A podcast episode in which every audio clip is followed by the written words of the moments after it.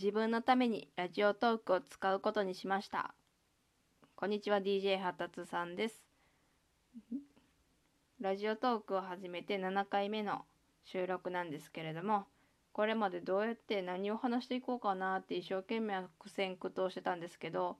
このラジオトークに関しては自分のために使ってみようかなと思って今日はこのラジオを撮っています実際に自分のためにラジオトークを使うってどうやって何をしていくのかなっていうと自分を褒めてみようかなと思います。皆さんは自分を褒めるという作業を普段されていますでしょうか？私はなかなか自分を褒めるっていうことを普段やってなくて人によっては日記を書いたりとか SNS、Twitter とかで褒める活動をしたりとかしてる方もいると思うんですけど自分を褒めるということが私はなかなか苦手で自分を認めることが苦手でやってこなかったんですね。なのでこのラジオトークという場所では自分を褒めるようなラジオ自分のために誰が聞いてても聞いてなくても関係なく自分のためにこのラジオトークでラジオを話してみようかなと思いました。で今日はまず自分を褒めるって自分がやってきて今今日できたことを自分なりに褒めてみようかなと思いました。昨日アルバイトがあって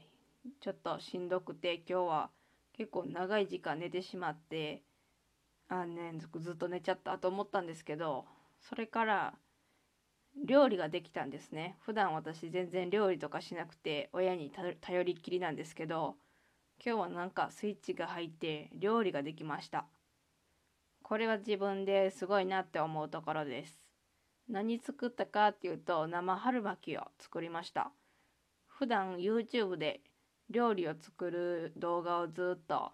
見ていて実際に自分で作ることはなかったんですけどそうやって作ってる過程を見るのが好きっていうのもあってそういう動画ばっかりは見てたんですね。それで母親が今日ご飯何作ろうかなって言ってる時に私が冷蔵庫開けた時にライスペーパーがあるのを見つけてその時にあそういえばこの前 YouTuber さんが生春巻き作ってたなと思ってじゃあ生春巻き作りたいと思ったらもうこうそっからもう衝動的にあのー、冷蔵庫の中あさってこの野菜使おうとかこのお肉あったらあの真似ができるとかって言っていろいろとあの、思考が働いて結局母親に手伝ってもらいながらなんですけど生春巻きを作りきることができました。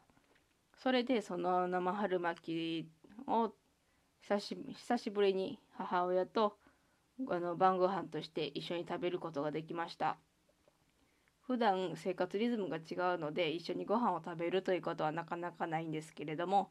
今日は自分で料理を作ったことによってちょっとあの遅くまで作ることになってしまったので母親が一緒にあの食べる時に一緒に私ももう食べちゃおうかなっていうので食べることができました。ここもすごいところかなって思います。普段やっぱり食べる時はなんか自分の世界で落ち着いて食べたいっていう気持ちがあって自分の部屋で一人で食べることが常なんですけど今日あの一緒に食べるということができたっていうこともすごいことやと思います。で料理ができたっていうので生春巻きを言ったんですけど実はそれ以外にも味噌汁とポトフも作りました同時進行がなかなか苦手なんですけど生春巻きを作りながらその端材というかあのー、冷蔵庫の中に眠ってたもうちょっとでもダメになっちゃうような野菜とかを集めて味噌汁を同時で作ることができました。生春巻きに使う鶏を焼いてる間にとりあえずあのお湯を沸かして適当にザーって切った野菜をぶち込んでで味噌汁を完成させたらそれで生春巻きと一緒に晩ご飯として味噌汁も食べることができて1食分としてちゃんと成立するご飯ができました。これめちゃくちゃすごいなと思います。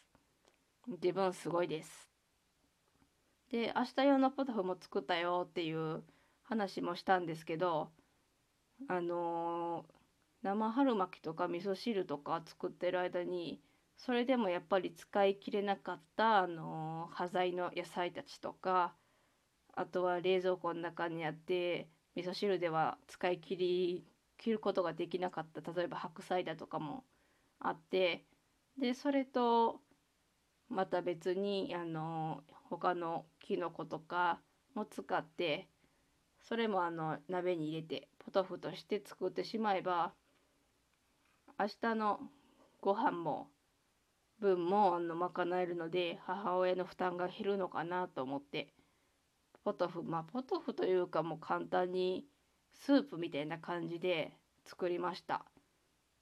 人参と玉ねぎと白菜の芯の部分。味噌汁にはあの葉っぱの方入れたんですけど芯の方はまだ残ってたのでそれも入れてスープにしました。でコンソメ味でやってでそれだけだとやっぱりご飯としてはあんまり成り立たないのかなとも思ったんですけどそこにご飯を入れて煮込めばまあリゾット風にもなるし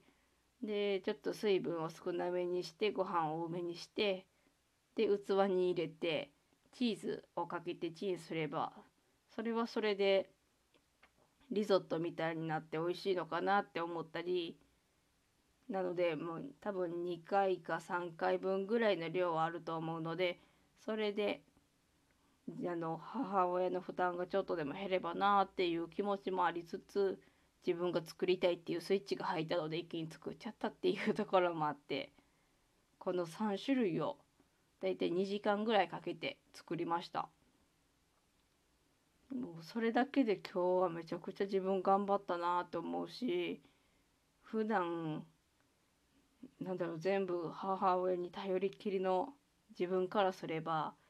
すごい上達したなって思うところでもあるので今日の自分のためにラジオトークを使うという趣旨で話をしたんですけど今日は褒めるところがたくさん見つかったからこそこういうことができたので普段から自分の褒めれるところ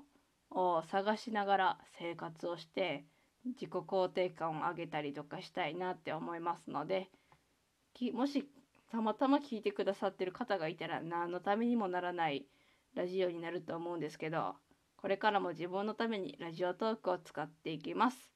では今日もここで終わりたいと思います。じゃあねバイバイ。